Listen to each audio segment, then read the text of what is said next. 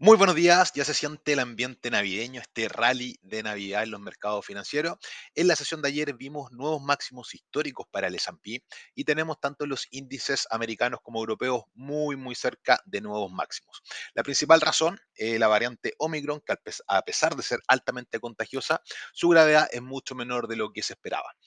Eh, los gobiernos han reaccionado de distintas formas, algunos con medidas más estrictas, otros dejando pasar un poco esto debido a que eh, la gravedad de esta variante no es tanto como se esperaba, pero sí, a pesar de estos máximos históricos, existe preocupación, así que muy, muy atentos que podríamos ver giro.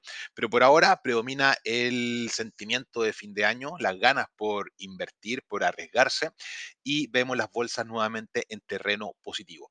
Las alzas sí son mucho más moderadas del día de ayer. Ayer vimos alzas en los índices americanos que superaron el 1%. El día de hoy a 28 minutos de la apertura de Wall Street, vemos alzas que promedian el 0,4%. Este optimismo también arrastra el precio del petróleo, un WTI que sube y ya cotiza sobre los 76 dólares. Eh, vemos un dólar que está plano, cayendo levemente un 0,03%. Mucho ojo con el oro, que está intentando, intentando romper los 1820. De romper los 1820, eh, las proyecciones son la siguiente resistencia, está entre los 1830 a 1832.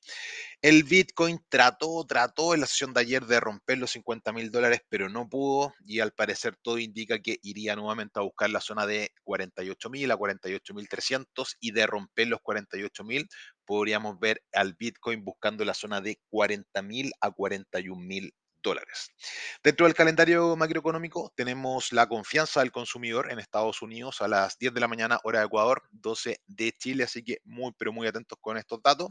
Hay menor volumen de mercado, de hecho siguen algunos días efectivos en Nueva Zelanda, en el Reino Unido, en Australia, en Canadá, así que mucho ojo con esos pares de divisas.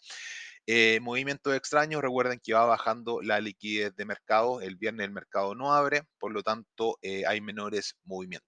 Los que no tengan el portafolio de Navidad, que va bastante, bastante bien, aún pueden tomarlo. Recuerden que se cierra este día jueves, eh, tiene seis acciones que van bastante, bastante bien.